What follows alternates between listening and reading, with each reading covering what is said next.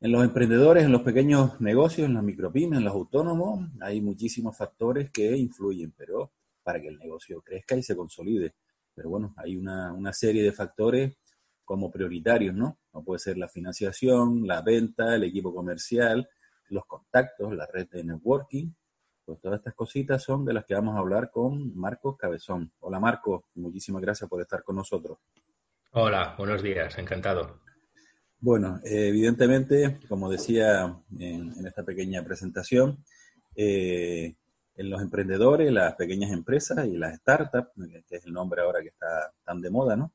Pues hay varios factores que son como cruciales, ¿no? Sobre los que tienen que pivotar el resto de, elementos. Todos son importantes, pero parece que el tema de los contactos, sin contactos complicados, sin financiaciones complicadas, sin tener un buen plan estratégico complicado y sin tener esos apoyos de alguien que te ayude a vender, es muy complicado, ¿no? Y esto es un poquito todo lo que hacen en, tu grupo de, de empresas, ¿no, Marco? Sí, eso es. Eh, en nuestro grupo, eh, digamos que apoyamos un poco en todos los sentidos, desde el punto de vista de inversión, con un family office que llevamos a cabo inversión directa, hasta empresas que den un poco servicios de apoyo a todo el ecosistema emprendedor, desde la parte más comercial hasta la búsqueda de, financiación ahora tan, tan necesaria. Eh, si te parece, antes de hablar de Space Startup, eh, que es el motivo de la entrevista. Cuéntanos un poquito mm, quién es Marcos Cabezón, cómo empezó, eh, cuál, es su trayectoria profesional, por qué se ha metido en estos líos, que son muy agradables, pero son, pero son muchos líos. Entonces, cuéntanos un poquito, Marcos, de dónde viene Marcos Cabezón y cómo ha conseguido llegar hasta donde está hoy. Bueno, pues eh, la verdad es que estoy bastante rodado, ¿no? yo de formación soy abogado, empecé mi, carrera profesional en Telefónica Móviles España, cuando eh, era Móviles España, en donde realmente eh, fue una experiencia muy buena, ¿no? En, saber cómo funciona una gran compañía en lo bueno y en lo malo, ¿no? Eh, ahí estuve ocho años, que me dieron una formación básica muy buena y después di el salto al grupo familiar, una compañía de servicios de, de BPO y outsourcing, que montó mi padre en el año 89 y me incorporé para apoyarle un poco en la parte de internacionalización de la empresa. En, ese momento eh, tan famoso que eran los offshore, los servicios offshore, ¿no? Eh, sobre todo en, el ámbito de la atención al cliente. Ahí estuve cerca de seis años en donde nuevamente eh, amplías tus conocimientos en una parte más internacional, aprender cómo trabajan, cómo funcionan otros países, sobre todo de, Latinoamérica, que es donde más expansión hicimos. Y evidentemente, eh, mi padre, como buen emprendedor, eh, hizo su éxito, ¿de acuerdo? Eh, después de unos cuantos años, más de lo que hubiésemos querido, en cierta manera, pero ya con una compañía muy consolidada y con números que todos los inversores buscan, pues decidimos hacer nuestra, nuestra venta, ¿no? A partir de ahí, eh, y en las reflexiones más de ámbito personal, ¿qué es lo que hacemos? Pues eh, intentar apoyar ahora al ecosistema con nuestra experiencia, como emprendedores, como empresarios, eh, en donde intentamos aportar también ese grado de conocimiento de cómo hacer las cosas en las distintas fases por las que pasa una, una startup, ¿no? Desde sus comienzos hasta las crisis que todo el mundo tiene que pasar, hasta las necesidades, ¿no? Entonces, ese conocimiento que hemos adquirido durante 20 años, pues eh, lo hemos consolidado en una serie de empresas en donde, por un lado, las aglutinamos en un family office que se llama Canal Río. Eh, ahí acometemos inversión de una manera directa. Actualmente tenemos unas 16 eh, compañías en el portfolio, tanto invertidas como creadas propias. Es decir, seguimos siendo emprendedores nos va la marcha. Por lo tanto... Eso no se pierde nunca, Marco. El espíritu y la mentalidad emprendedora, eso no se pierde, no se pierde Y, una cosita, a, través del Family Office, pues también eh, creamos eh, compañías que den ese apoyo, ¿no? Una de ellas es Space Startup, que luego si quieres más, más en profundidad comentamos.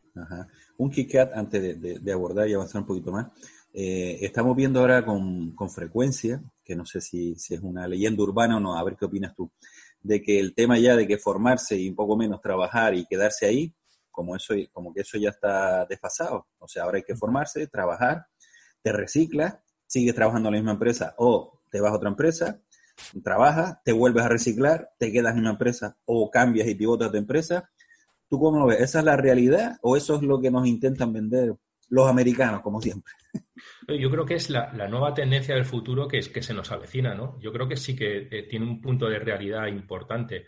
Eh, sobre todo los jóvenes ahora que, vienen pisando fuerte, eh, no, son que, no se conforman antes con, ser funcionario, ¿no? Que es un poco en mi generación, yo que hice derecho, el 80% de mis compañeros opositaban, ¿no? Con ese objetivo de ser funcionario y de tener un poco un trabajo tranquilo, eh, sin mucha evolución a nivel personal o profesional, ¿no? Ahora es todo lo contrario. Eh, la gente no quiere casarse con un único cliente, por así decirlo, o con una única empresa. Quieren seguir moviéndose, quieren seguir alimentando eh, digamos, esa formación, esas inquietudes que, puedan tener.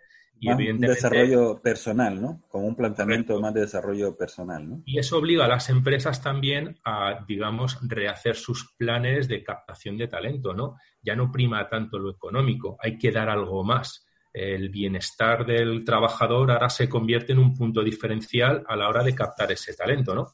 No ofrecer solo dinero, sino qué más me vas a dar para que yo pueda confiar en ti e irme a trabajar y dedicarte mi tiempo, ¿no? Efectivamente. Y eso es también el cambio, ¿no? Por parte de, de las personas, de, ese, de ese crecimiento personal del punto de vista profesional y las empresas para retener el talento, que tan complicado es, ¿no? Primero captarlo y luego que no se te vaya, ¿no? Exactamente, creo que es más importante el que no se te vaya que el captarlo, porque al final captarlo, pues captar de donde quieras, ¿no? Pero eh, las empresas invierten mucho en la formación de sus trabajadores. Y ahora el tema económico, como decía, no, no, es, no es prioritario para un chaval o para un joven que, lo que quiere es seguir evolucionando. Eh, ahora la filosofía emprendedora, el de tener mi propia empresa, ser mi propio jefe, está muy bien, es lo que la mayoría a lo mejor quiere en un futuro, pero hay que pasar también por, un proceso de aprendizaje que no te lo da la calle, te lo da la empresa y tienes que aprender también cómo trabajan esas grandes empresas que luego podrán ser tus potenciales clientes, tus potenciales compradores. coger el ritmo y coger eh, la disciplina y coger un poco las prioridades que tienes que, la toma de decisiones, todas esas cositas, que es una forma buena de, de empezar, ¿no? En vez de lanzarte a lo mejor a hacer tu, startup de entrada, entra a trabajar con, alguien y luego ya te lanzas. Eso es. Eh, yo te lo traslado en que nosotros eh, ahora en nuestros criterios de inversión valoramos mucho la formación que tenga el equipo emprendedor.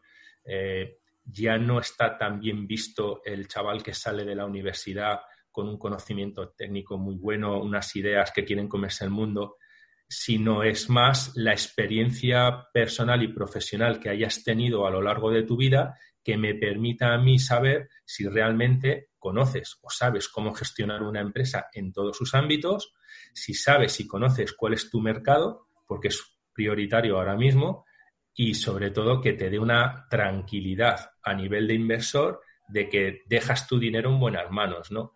Y eso ahora eh, creo que es un poco donde también todos los inversores ponemos cierto énfasis, ¿no? En la formación del equipo emprendedor. Y la resiliencia, ¿no? Que sean capaces de aguantar los vaivenes de cualquier proyecto, ¿no? Que no todo es levantarse y, son todos flores y, y el Que sepan gestionar la crisis al final. Y eso te lo da la experiencia. Yo siento mucho por los jovencillos, entre comillas, pero es que es verdad, ¿no? Y muchas veces eh, esa experiencia la tenemos minusvalorada, sobre todo con la, la, parte de mentorización muchos chavales no, escuchan realmente al que lleva 25 años viviendo esos problemas y que saben un poco cómo, cómo actuar. Ni escuchan, Marco, Ni escuchan, Marco, ni están dispuestos incluso a meterse en, muchos programas de aceleración o de mentorización gratuitos que se ponen al alcance de ellos o que luego se inscriben y no los quieren, no los aprovechan, no, no acuden a, a los encuentros, a, los, a, a las sesiones de asesoramiento, en fin, a las reuniones. La verdad es que, es una pena toda la inversión, todo el dinero que se, que se mete en todos esos proyectos y no, y no se terminan de utilizar. ¿no? Bueno, Space Startups. Eh, ¿Qué es Space Startup y con qué filosofía nace, Marco? Bueno, eh, Space Startup es una compañía, como te decía antes, de, de constitución propia, en donde intentamos trasladar nuestra experiencia en el ámbito comercial, sobre todo, ¿no? Eh, ¿Qué filosofía nace? Precisamente derivado de nuestra experiencia como inversor, eh, vimos que muchas veces estos emprendedores, como hablábamos antes, no escuchan, ¿no? O eh, no saben aceptar bien los consejos que le puedas dar a la hora de reorientar una estrategia, de ir a hablar con un cliente, etcétera, ¿no? Y lo que hacías antes de una manera altruista como socio, realmente, y da pena verlo, eh, cuando les cobras parece que te prestan más atención, ¿no? Entonces... Lo gratis no se valora, Marco. Yo cada vez lo tengo más claro. ¿eh? Lo gratis no lo valora la gente, lo da como por hecho, tal, y entonces, oye, pues cóbrale algo que por lo menos al rascarse el bolsillo ya se genera más interés. Eso es, eso es. Entonces, eh, bueno, en un principio nació para dar soporte a nuestras propias participadas, pero evidentemente hemos ido creciendo y damos el servicio a cualquier startup que realmente lo que quiera es eh, llevar a cabo una buena planificación comercial y acelerar la generación de ingresos vía ventas, ¿de acuerdo? Yo creo que además ahora más que nunca en, esta crisis que nos está tocando vivir, las startups tienen que cambiar esa mentalidad en cuanto eh, mi supervivencia no va por conseguir nuevas rondas de inversión o generar un tráfico y un ruido enorme, sino en generar ingresos, ¿no? Y yo creo que ahora la salida de esta crisis tiene que estar focalizada en esa generación de ingresos.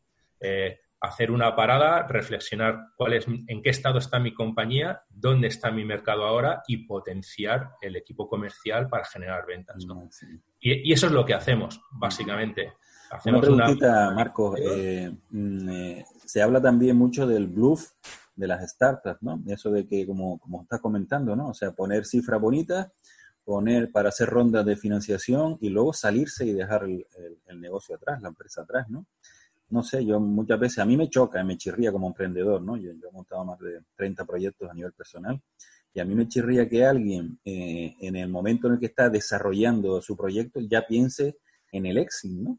A mí me choca como concepto emprendedor. Otra cosa es que durante el camino te aparezca alguien y te dice, oye, me interesa ser socio, te compro la empresa. Eso es otra historia.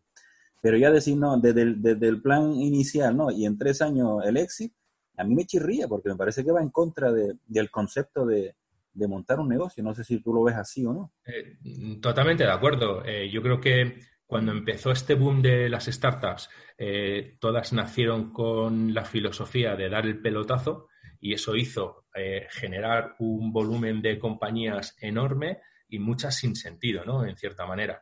Eh, por esa filosofía que tienen los emprendedores. Al final, eh, tu startup es como tu bebé, por así decirlo, y tiene que ser tu proyecto de futuro, mm. tanto por si tienes que hacer una venta como si tienes que vivir de tu propia compañía. Y yo lo que les digo es, primero vive de la compañía, que luego ya vendrá esa, mm. opción de, futuro.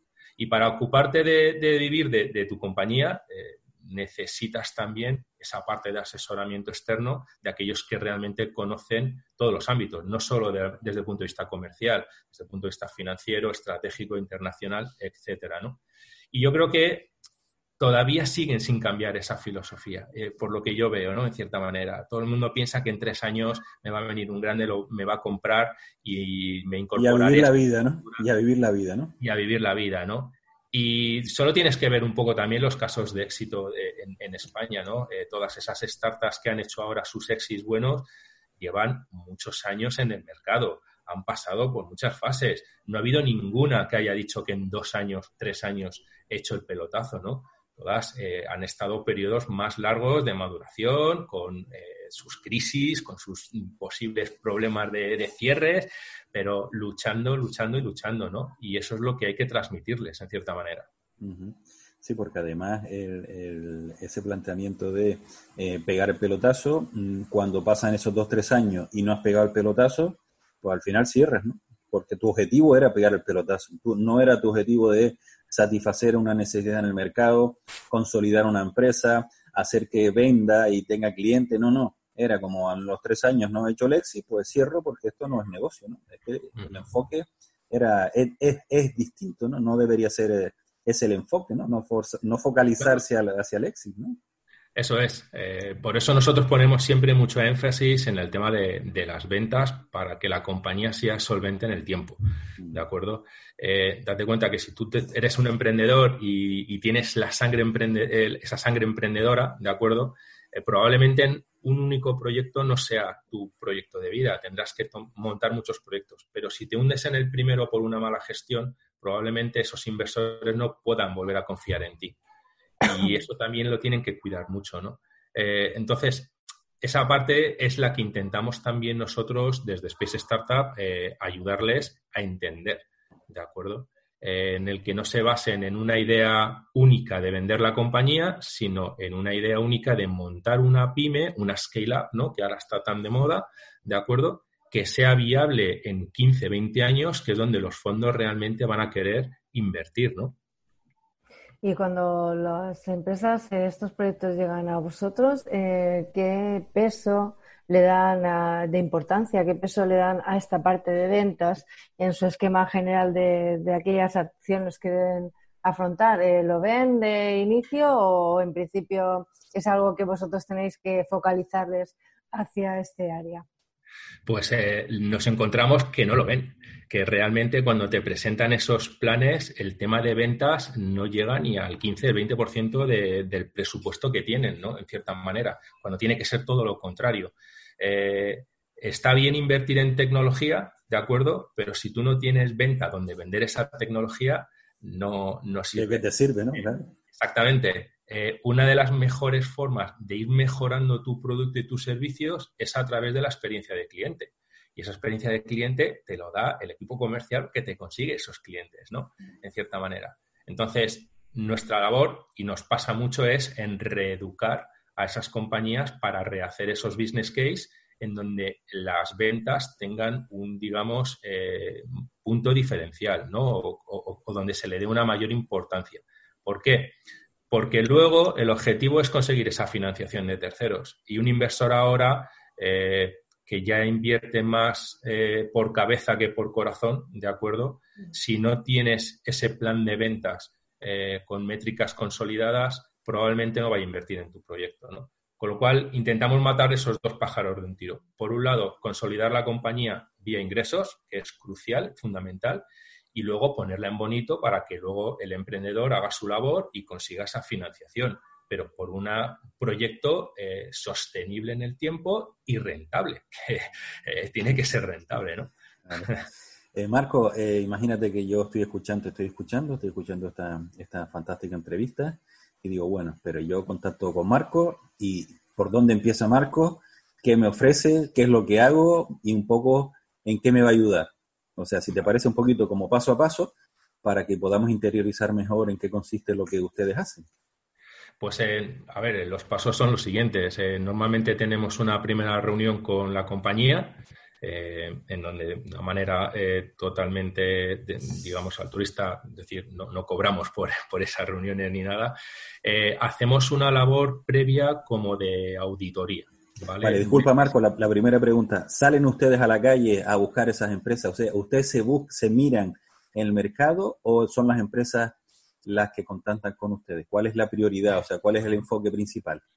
50-50, eh, ¿de acuerdo? Eh, por un lado, nosotros tenemos muy buena relación con grandes empresas porque eh, estamos en continuo contacto con las líneas de negocio de las grandes en donde nos van transmitiendo sus necesidades, tanto a nivel interno como cómo puedo yo incrementar mi valor diferencial para mis clientes ofrecer otro tipo de servicios, ¿no? Eh, con lo cual nos van transmitiendo en cierta manera las tendencias, sus necesidades y demás. ¿Qué hacemos nosotros? Con ese conocimiento salimos al mercado startupero a buscar aquellas startups que den solución a esas necesidades que tienen esas empresas. Eh, pero ¿cómo lo hacemos? Y ahí es un poco, salimos a buscarlas o nos vienen en cierta manera eh, hacemos un trabajo previo de, auditoría en cuanto a, primero, tienes que tener un producto mínimo viable que esté funcionando en el mercado, ¿de acuerdo? Y segundo, tienes que tener una viabilidad empresarial que es necesaria a la hora de enfocar un proceso de venta en una gran compañía. ¿Por qué? Porque son procesos muy largos, eh, ¿de acuerdo? Eh, no es fácil venderle a un Telefónica, a un Repsol, a un Endesa, ¿de acuerdo? y son procesos que tienes que cumplir con una serie de trámites que hacen, evidentemente, que tu tesorería se vea afectada, ¿no? Eso que lleva a las empresas a tener un gran temor a la hora de contratar a una startup. Con lo cual, ¿en dónde estamos nosotros? en el sentido de lo que yo te traigo ha pasado en cierta manera mi filtro en cuanto a que es una compañía con un producto eh, disponible, mínimo viable, y ya con una solvencia técnica y empresarial para aguantar los seis, siete meses de proceso que pueda llevar el homologar a esa compañía, el entrar en la empresa y el ejecutar el proyecto. ¿no? Y cobrarlo después, que también lleva su tiempo. Y luego cobrarlo, evidentemente. Intentamos además ayudarles en esa planificación financiera, ¿de acuerdo? Es decir, mm. eh, que no se muera la compañía por éxito, en el sentido de, eh, has aguantado ocho meses, te has quedado sin tesorería y al final luego la empresa eh, se ve perjudicada y has matado una, un contacto muy bueno de cara a un futuro por una mala planificación. Bueno, intentamos un poco ofrecerles esa parte de, asesoramiento, pero no es un asesoramiento, nosotros hacemos un acompañamiento real. Eh, yo no dejo solo a un emprendedor de cara delante de un cliente.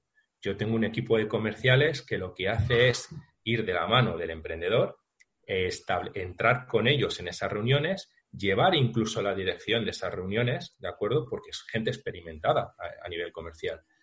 Y únicamente se deja solo al emprendedor cuando el contrato ya está firmado y están ejecutando el proyecto. ¿De acuerdo? Para nosotros es crucial que durante todo el proceso de venta hasta la consolidación, el emprendedor esté acompañado por un experto, por un comercial eh, que le esté dando soporte en todo momento, ¿no? Antes de que continúe, Marcos, solamente un apunte sobre estos eh, comerciales que comentas tú que acompañan. Eh, de alguna manera son expertos en, el arte de la venta y luego tienen que especializarse en cada uno de los productos ¿no? o de los servicios de, de estos emprendedores, ¿no? Eso es. mucho. Nosotros, en cierta manera, estamos, estos son servicios eh, orientados a startups que tengan soluciones B2B, ¿de acuerdo? Eh, entonces, eh, en ese tipo de verticales tenemos especialistas, tanto en la parte de telcos, la parte de banca, seguros, utilities, etcétera. gente que tiene muchos años de experiencia. dentro de lo que cabe, me he rodeado de un equipo de seniors que saben muy bien lidiar con grandes empresas saben cómo son esos procesos y sobre todo eh, son capaces de eh, asesorar bien al emprendedor en cuanto a lo mejor tu mejor estrategia no es ir a vender una compañía, sino que hay un mercado de miles y miles y miles de pymes en donde tú puedas generar ingresos de una manera más rápida y más recurrente. ¿Vale? Porque todo el mundo está obsesionado con venderle a Telefónica y, no es así, ¿de acuerdo? Entrar en Telefónica es muy complicado, muy complicado. Entonces hay que hacerlo por fases. Eh, vete al mercado pyme, consolida tu producto, corrige aquellas cosas que, fallan, invierte en tecnología, pero ya con, eh, digamos, una experiencia real en cliente y luego ya podrás acometer una entrada en telefónica, ¿no? Entonces son equipos que realmente les están dando eh, ese, ese, acompañamiento y ese servicio de asesoramiento, ¿no? Para que cambien esa mentalidad, para que puedan tener un proyecto más sostenible en el tiempo eh, en base a ventas. Es que, perdonad que insista mucho, pero es que para mí es, es crucial, ¿no? La mejor financiación que decimos nosotros son tus clientes y las ventas que consiguen. Y eso es la mejor financiación que puedes Correcto. Marco, si te parece, vamos a pivotar. Eh, eh, eres, eres, uno de los 75 business angels más influentes del año 2019.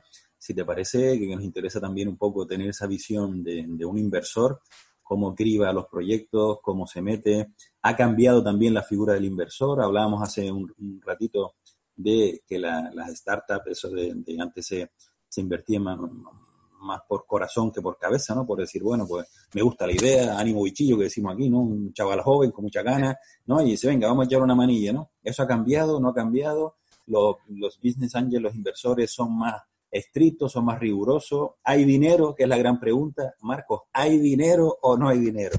Y a partir de ahí, ¿cómo se genera todo lo demás? Bueno, pues a ver, eh, te cuento, voy por orden un poco. Eh, nosotros, como todo Business Angel, eh, empezamos por corazón, equipos que nos enamoraban con unos productos súper chulos y, y, tecnológicamente innovadores y ahora hemos ido cambiando a medida que hemos ido aprendiendo, ¿no? Y también un poco es lo que transmitimos, ¿no? Eh, los fallos y los errores tienen que ser asumidos como un proceso de aprendizaje para lo bueno y para lo malo, ¿no? En cierta manera. Y entonces ahora sí somos más estrictos a la hora de determinar en dónde ponemos nuestro dinero, ¿de acuerdo? Eh, ya esa, esa, parte de enamoramiento está muy bien, tiene que seguir existiendo, porque si eso no existe, realmente no, invierte, sobre todo lo que somos más business angels, no, los venture. Pero también empezamos a tener, mm, digamos, más cuidado a la hora de analizar las métricas eh, que tienen que cumplir esos proyectos.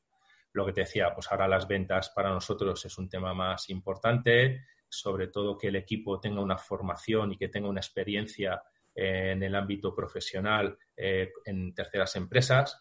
Que se haya estrellado también realmente te da una cierta garantía porque creemos que no van a caer en la misma, no, no se van a tropezar en la misma piedra, con lo cual también te da cierta, cierta garantía, ¿de acuerdo? Y eh, evidentemente, como Business Angel, también buscamos coinversores. Eh, no, no, buscamos asumir todo el riesgo en un proyecto, sobre todo cuando y sobre todo nosotros invertimos en fases muy iniciales en donde el riesgo todavía es mayor, ¿no? En cierta manera. Entonces, hemos ido pivotando de lo que hacíamos solo por enamoramiento y nos lanzábamos al 100% como socios únicos a, oye, vamos a dar un poco con calma, me enamoras, me, gustas, pero vamos a hacerlo con, caución, ¿no? En cuanto a que si hay dinero, eh, yo creo que sí, que sigue, sigue habiendo dinero, pero ahora es más selectivo, ¿de acuerdo? Eh, yo creo que hace unos años vivíamos un boom de que cualquier startup era muy fácil que consiguiera la primera ronda así, los 150, 200 mil euros, realmente era muy fácil eh, por esa parte de, inversión de corazón más que de, cabeza. Y ahora ha cambiado un poco el criterio, es decir, sigue habiendo dinero. Ahora con el tema de la crisis que estamos viviendo, evidentemente estará más paralizado, ¿de acuerdo? Eh, ¿Por qué? ¿Y por qué? Porque ahora yo creo que los inversores eh, actúan más de cabeza que de corazón. Y eso eh, hace que sea más difícil conseguir la primera ronda y más fácil a lo mejor conseguir ya esa serie A o esa serie B en el que van todos, ¿no? Entonces, sí hay dinero, pero ahora más, más limitado, ¿no? O sea, aquí un porcentaje importante del, del propio emprendedor, como debe ser, ¿no? Que, que quiere vender su, su idea o su proyecto para que se lo compren, ¿no? Que muchas veces el planteamiento, no, es que no hay dinero, no hay inversores, nadie quiere invertir en mí. Bueno, a lo mejor nadie quiere invertir en ti porque tu proyecto o no es invertible, o no has sabido venderlo, o no tienes esa referencia a esas ventas o, esa, o ese know-how que, que, están buscando los inversores, ¿no? O sea que preocúpate también, preocúpate tú también como, como emprendedor en cumplir los requisitos mínimos que un inversor va a mirar para poder invertir en tu negocio, ¿no? Que no es decir, esta idea fantástica, maravillosa, que me la quitan de las manos, ¿no? Esto no funciona así. Y además hay una cosa que empezamos a ver mucho y es que cada vez arriesgan menos. Es decir, a mí invertir en un proyecto en el que el emprendedor no ha apostado su propio dinero, mm, malo, no me da confianza. Y vemos que cada vez invierten menos eh, dicen que dedican su trabajo, que no cobran, eh, lo que sea, ¿de acuerdo? Pero cada vez la tendencia es a encontrarte proyectos en donde los emprendedores, la inversión que hacen de manera directa es muy pequeña. Y eso les penaliza. Y, no son conscientes tampoco, ¿no? Claro, si tú mismo no confías en tu propio proyecto para invertir, ¿por qué va a confiar un tercero en tu proyecto para invertir, ¿no? Marcos, se nos acaba el tiempo. Si tuviéramos que dar un mensaje a todos nuestros oyentes, a todas aquellas personas que son micropymes, empresarios pequeñitos, eh, emprendedores, autónomos, profesionales liberales, eh, en el mundo este del, del, mercado, del negocio, de la startup. ¿Qué le diríamos, Marco, y más en esta situación tan complicada que estamos viviendo? Bueno, yo creo que es un momento de, hacer una reflexión, ¿no? En cierta manera, eh, haz un stand-by en tu proyecto, analiza nuevamente el nuevo mercado al que nos vemos abocados eh, si tienes que modificar algo de tu plan de negocio o de tu producto, es el momento de realizarlo. Eh, evidentemente, cuida la tesorería, ahora es muy, muy crucial, ¿de acuerdo? Eh, cuida con los niveles de endeudamiento, porque oímos hablar siempre de las ayudas del Estado, línea SICO. pero todo eso que es una trampa. son, deudas, es decir, no, nos olvidemos de que mm. eso es financiación bancaria y que mm. al final te entra como, como deuda, ¿no? Y sobre todo intenta buscar también vías alternativas de financiación. Creo que ahora tanto la Unión Europea como el Gobierno eh, tiene que sacar eh, muchas ayudas en cuanto a subvenciones a fondo perdido que en cierta manera permitan eh, que estos tipos de proyectos consigan esa financiación tan necesaria. ¿no? Es un poco lo que yo recomendaría. Okay. Pues Marcos Cabezón, fundador de Space Startup, entre otras cosas, muchísimas gracias por acompañarnos y ser tan claro a la hora de, comentar todas esas necesidades y todas las ayudas que presta tu empresa, porque evidentemente si se producen ventas, el negocio se consolida en el mercado y si no, será uno de los, del 80% que fracasen, desgraciadamente. ¿no? Marcos, un placer, seguiremos en contacto. En el futuro volveremos a contactar contigo para, para seguir explorando todas estas cositas que haces. Y como decimos aquí en Canarias, un, un palante y un fuerte abrazo. Muchísimas gracias a vosotros, encantado. Gracias. Gracias.